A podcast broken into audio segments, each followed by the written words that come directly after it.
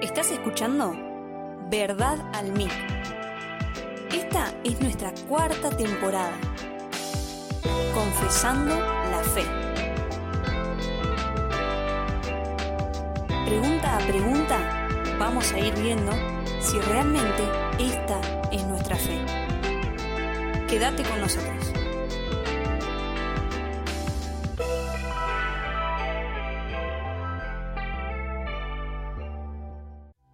Muy bien, hola amigos, hermanos, bienvenidos una vez más a Verdad en Mic. En esta cuarta temporada estamos confesando la fe, como ya sabés, estamos viendo el Catecismo Menor de Westminster. Hoy nos convoca la segunda parte del tema que empezamos a, abordar la semana pasada, que es sobre el pecado. Ya definimos qué es el pecado, ya especificamos el pecado eh, en el cual incurrió Adán y hoy lo que vamos a ver son las consecuencias que derivan de aquel acto errático de Adán y Eva, cómo es que esto pasó a toda la posteridad y cómo la Biblia explica eh, muy bien por qué estamos como estamos, por qué el mundo está como está, por qué la sociedad, por qué los seres humanos estamos como estamos. Entonces, vamos a ver este tema, vamos a abordar las preguntas 17, 18 y 19 y vamos a ver qué nos dice la confesión de fe que nos dice este catecismo menor respecto de las consecuencias del pecado. ¿sí? Y es importante que prestes atención para que puedas entender y, puedas rever tu vida a la luz de esto que vamos a ver y podamos entender cuánto necesitamos de un Salvador. Muy bien, pregunta 17 dice, ¿a qué estado sometió la caída a la raza humana? La respuesta dice, la caída sometió al hombre a un estado de pecado y miseria. Fíjate, es un estado, ¿sí? no es un, una circunstancia, no es algo pasajero, es un estado, estado de pecado y miseria constante. El verso que nos cita acá es Romanos capítulo 5, versículo 12, que dice, Por tanto, como el pecado entró en el mundo por un hombre, y por el pecado la muerte, así la muerte pasó a todos los hombres, por cuanto todos pecaron. Es importante aclarar eh, de momento que, ya lo he dicho la semana pasada, pero vamos a repetirlo, que todos pecamos, todos somos pecadores. Nuestra condenación o la condenación del ser humano no pasa por el pecado de Adán, pasa por el pecado propio. Ahora, ¿cómo puede el hombre pecar o por qué peca? Bueno, porque lo que causó el pecado de Adán para la posteridad de Adán fue permitir entrar el pecado y que el pecado pase a todos nosotros. Entonces el pecado forma parte de la naturaleza del ser humano. En nuestra naturaleza está arraigado, se metió en lo más profundo de nosotros el pecado no podemos hacer siempre el bien y nunca pecar. Eso es lo que dice Eclesiastés, por ejemplo. Entonces, eh, la entrada del pecado hizo un desastre porque se arraigó en la naturaleza del ser humano. Es propio del ser humano pecar. Ahora, sabemos las terribles consecuencias que trae el pecado, como vamos a ver más adelante, pero podemos adelantar, porque la Biblia nos lo dice, la, las consecuencias es el castigo de Dios, el infierno. El pecado nunca es gratis, el pecado siempre trae consecuencias, aunque no las veamos a, corto plazo, pero es una realidad. Dios condena el pecado, Dios condena a los que pecan. Entonces, eh, estar en ese estado es estar en un estado de condenación permanente, y tenemos que ser librados de eso. Ahora, ¿cómo puedo ser librado de algo que está naturalmente arraigado en mí?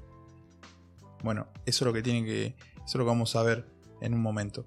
Por lo pronto lo que tenemos que saber es que estamos en un estado de pecado y de miseria. Así nos define el Señor.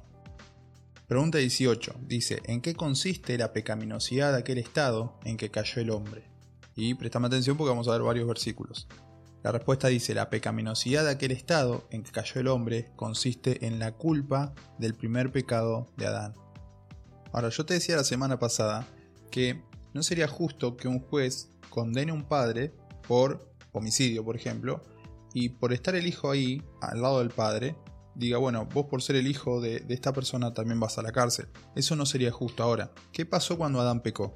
Cuando Adán pecó, él permite, con ese acto, que entre el pecado a la humanidad y el pecado se arraiga en la naturaleza de la posteridad de Adán. Y al momento en que la persona peca, está demostrando de quién es descendiente. ¿De quién es descendiente? De Adán. Está demostrando su naturaleza pecaminosa. ¿sí? Eso también se llama pecado original, como también dice la respuesta acá, que ahora vamos a leer. Pero este estado al que fuimos sometidos, claro que entra por Adán, ¿sí? Pero no es que nosotros somos culpables del pecado de Adán, somos culpables de nuestros propios pecados. Y, y tenemos esos pecados justamente porque Adán pecó. Yo hago esta distinción porque me parece bueno, me parece bueno aclararlo. Creo que la ilustración que hice hace un momento ayuda a, entenderlo así. Pero bueno, es algo que vos podés quizás no estar de acuerdo conmigo y, es válido.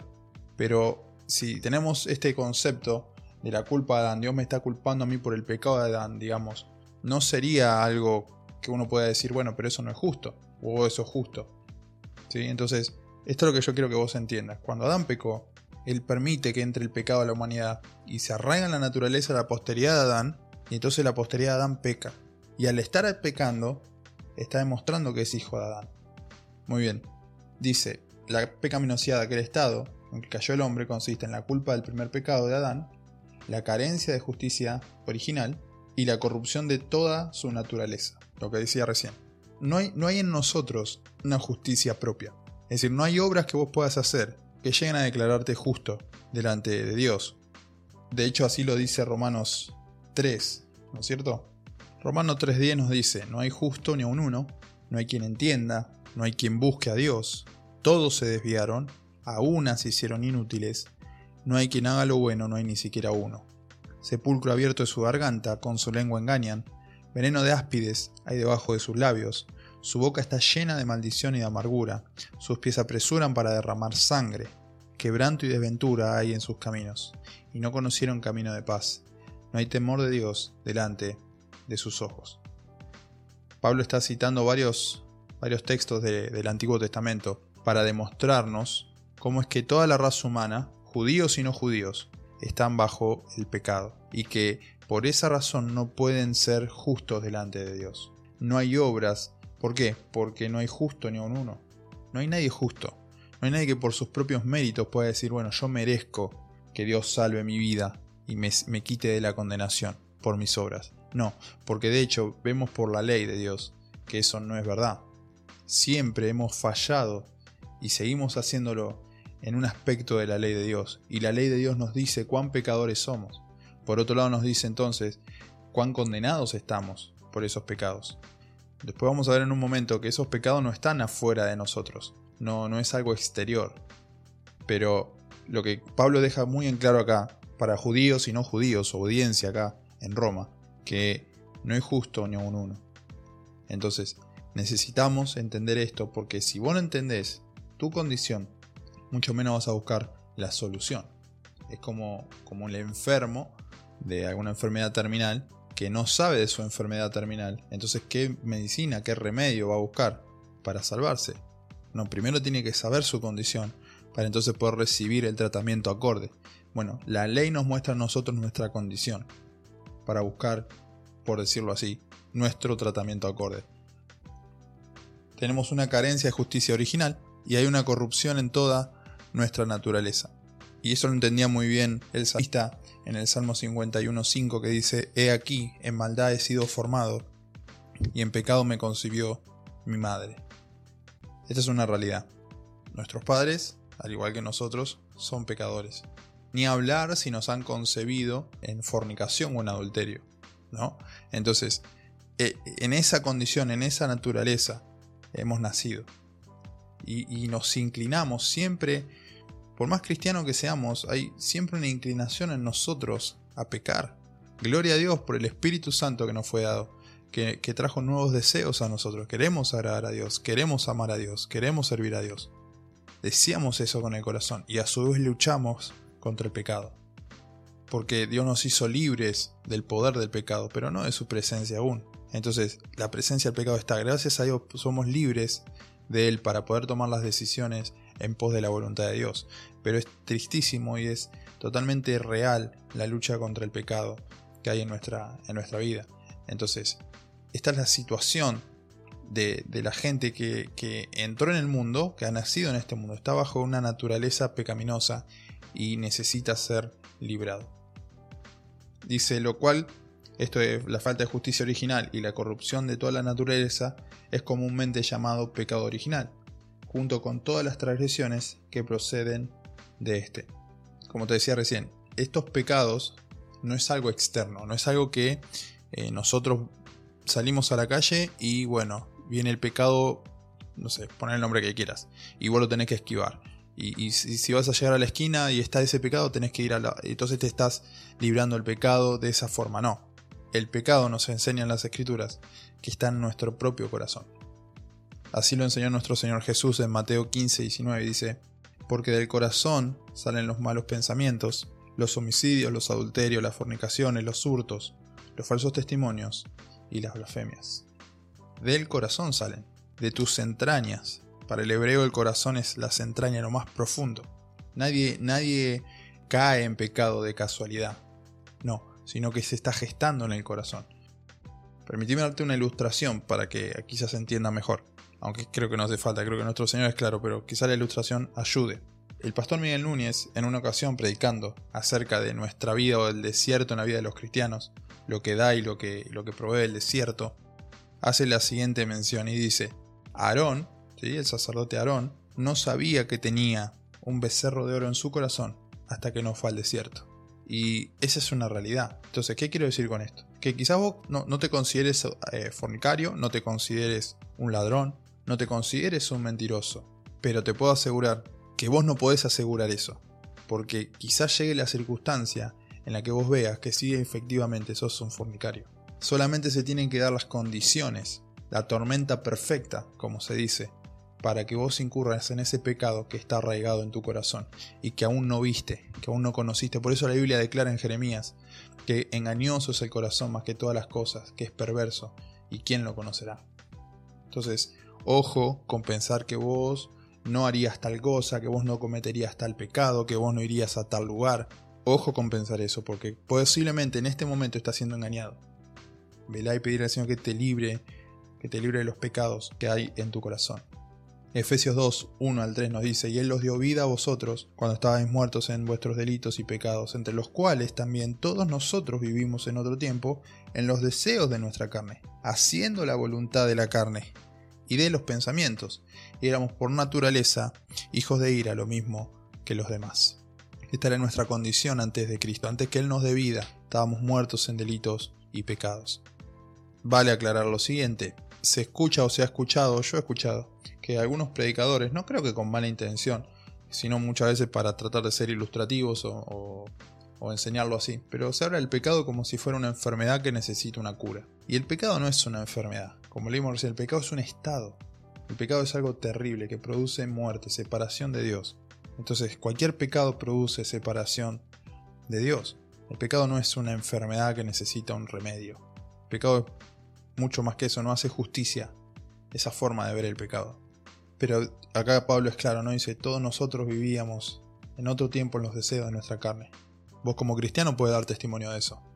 Vivíamos en los deseos de nuestra carne, haciendo la voluntad de nuestra carne y de los pensamientos, y por naturaleza éramos hijos de ira, merecíamos el castigo de Dios, lo mismo que cualquier persona que hoy no cree en Jesucristo.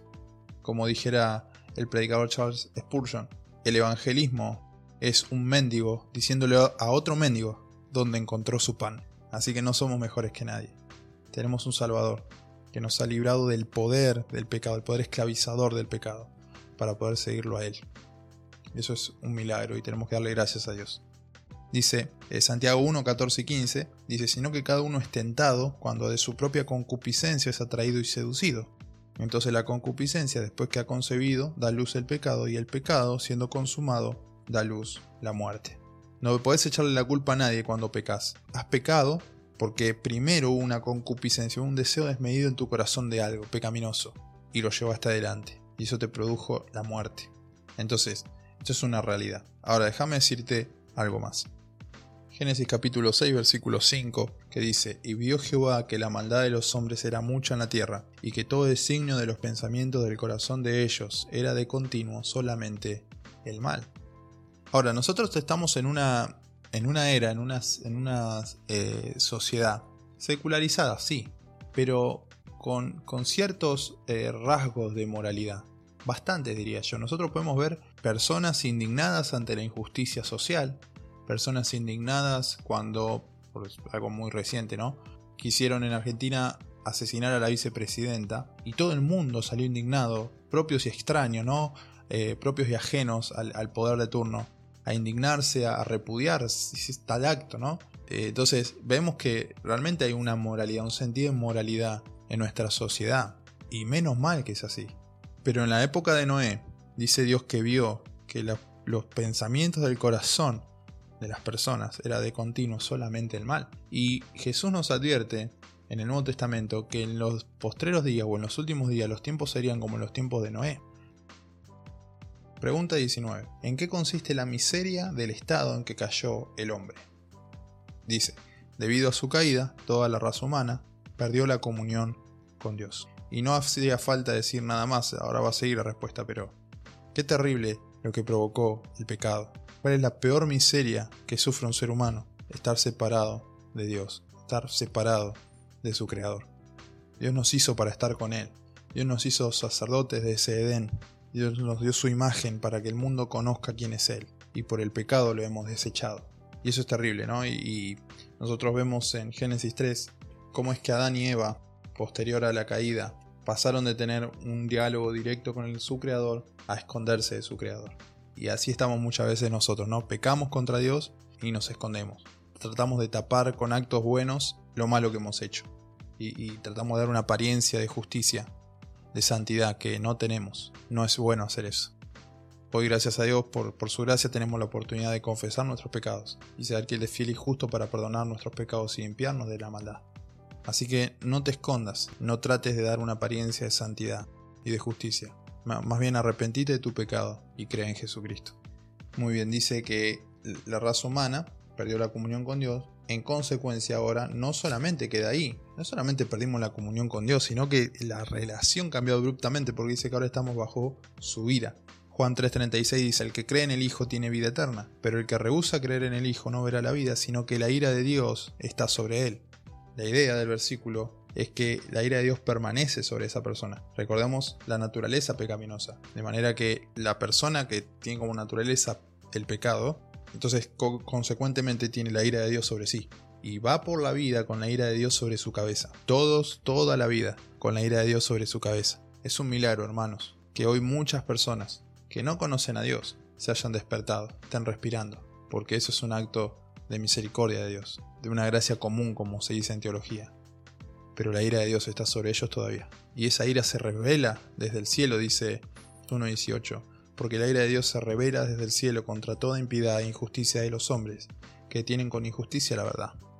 Entonces, la ira de Dios está en el mundo, se está revelando contra toda impiedad y toda injusticia. Dios está con su ira presente, pero la raza humana va a experimentar todo el juicio, toda la ira de Dios en el infierno, excluido de su presencia para siempre. Fíjense cómo pasa la raza humana de estar en comunión con Dios en un jardín hermoso y disfrutando de él, ahora estar enemistada con Dios y con un Dios santo, que ni siquiera puede ver el pecado. Y pasaríamos todo el día pudiendo hablar de esto, pero vamos a tratar de avanzar. Estamos por la, miseria, por la caída, estamos sometidos a la muerte. Fíjense lo que dice Ezequiel 18:4. Dice, He aquí todas las almas son mías. Como el alma del Padre, así el alma del Hijo es mía. El alma que pecare, esa morirá.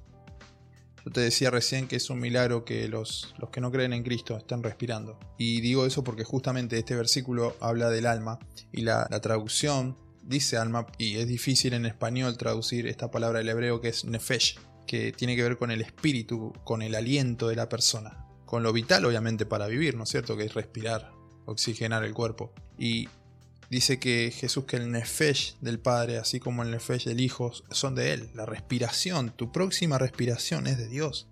Es por Dios. ¿Sí? Milagro. Y dice, pero el nefesh que pecare, morirá. Así que pareciera como que en nuestro cotidiano nos estamos oxigenando, estamos respirando para cometer el próximo pecado. Y eso trae la muerte. Es terrible el estado en el cual hemos caído y del que tenemos que ser liberados. Y por último dice, y a los sufrimientos del infierno para siempre. Eh, y nos cita Lamentaciones capítulo 3 versículo 39 que dice, ¿por qué se lamenta el hombre viviente? Lamentes el hombre en su pecado. Hay muchas cosas por las cuales vos y yo nos podemos lamentar. Hay muchas cosas que nos pueden traer lamento, decepción y demás, pero ¿has pensado en lamentarte de tu pecado? ¿Te has lamentado, has pasado tiempo lamentándote por haber pecado? Porque la Biblia nos exhorta a eso. Mateo 25, 41 al 46 dice, perdón, 41 y 46.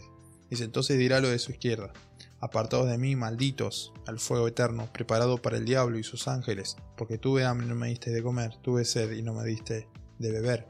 Y segunda de Tesalonicenses 1.9 nos dice, los cuales sufrirán pena de eterna perdición, excluidos de la presencia del Señor y de la gloria de su poder. Y eso me hace pensar si nosotros estamos disfrutando de la presencia del Señor y de la gloria de su poder. Estamos pasando tiempo disfrutando de la presencia del Señor en nuestra vida, porque gracias a Dios hemos sido librados, hermanos, del poder del pecado. Podemos dar testimonio con alegría de que nosotros entramos en la vida eterna y que un día la presencia del pecado va a desaparecer de nosotros. Y lo hacemos con gozo porque celebramos lo que Cristo ganó para nosotros en esa cruz. Estamos conociendo y disfrutando y viendo lo glorioso que es nuestro Señor, porque a menos que hagamos eso, jamás vamos a poder entender lo que, lo que tenemos, de lo que disfrutamos, de lo que gozamos. Si tu comunidad es superficial y no conoces a este Dios, no, no, no hay mucho más que, que agregar, porque cualquier otra cosa puede traer tu atención y vas a poder desear eso. Para terminar, te quiero dejar con una reflexión, un testimonio breve que te voy a leer y al final te, planteo la reflexión a propósito de esto de que te estoy pidiendo, ¿no? que estamos planteando, que es disfrutar de nuestro Dios, de lo que Él nos ha dado, disfrutar de Cristo. Dice, eh, este es un testimonio que da el pastor Timothy Keller, ¿sí? en su libro La Predicación, página 150. Dice, hace muchos años en mi primer cargo como pastor, conocí a una jovencita en nuestra congregación, tenía casi 16 años. En ese tiempo se sentía desanimada y deprimida. Traté de animarla, pero hubo un momento revelador cuando dijo, sí, yo sé que Jesús me ama, que me salvó, que me va a llevar al cielo, pero ¿de qué sirve cuando ningún joven en la escuela siquiera me mira?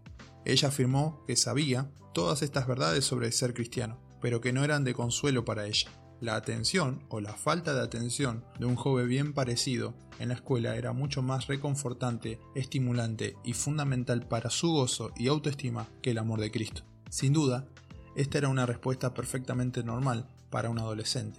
No obstante, fue una imagen reveladora de cómo funciona nuestro corazón.